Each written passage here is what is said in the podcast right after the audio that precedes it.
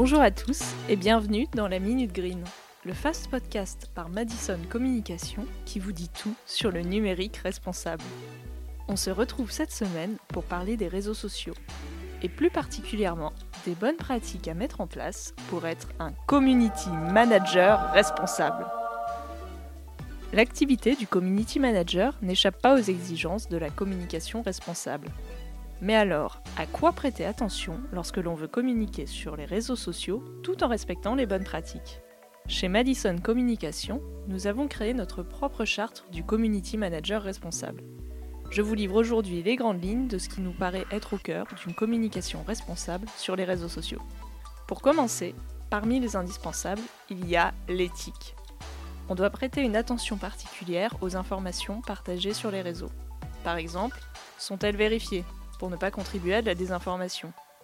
Et bien entendu, certaines pratiques sont carrément à exclure, comme l'achat de faux likes ou ne pas respecter les droits d'auteur. Une des missions centrales du community manager est de fédérer les communautés sur les différents réseaux. Des règles de bonne conduite s'imposent et elles suivent une ligne directrice finalement assez simple. Toujours interagir dans le respect de son interlocuteur. Une ligne de conduite qui peut d'ailleurs être prise par toute personne qui publie sur le web. Pour interagir avec tous, vous pouvez également prendre soin de mettre en ligne du contenu respectant le plus possible les normes d'accessibilité web.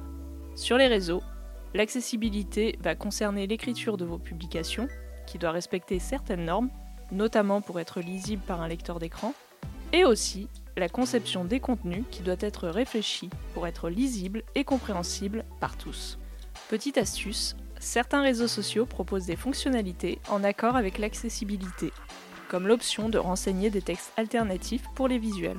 Enfin, côté impact environnemental, le community manager peut aussi faire sa part, en faisant attention à concevoir des contenus qui rentrent dans les clous du numérique responsable.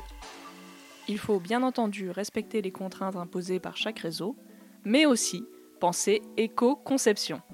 Une manière de vous assurer que leur empreinte carbone soit le plus réduite possible, en évitant qu'ils soient trop lourds par exemple.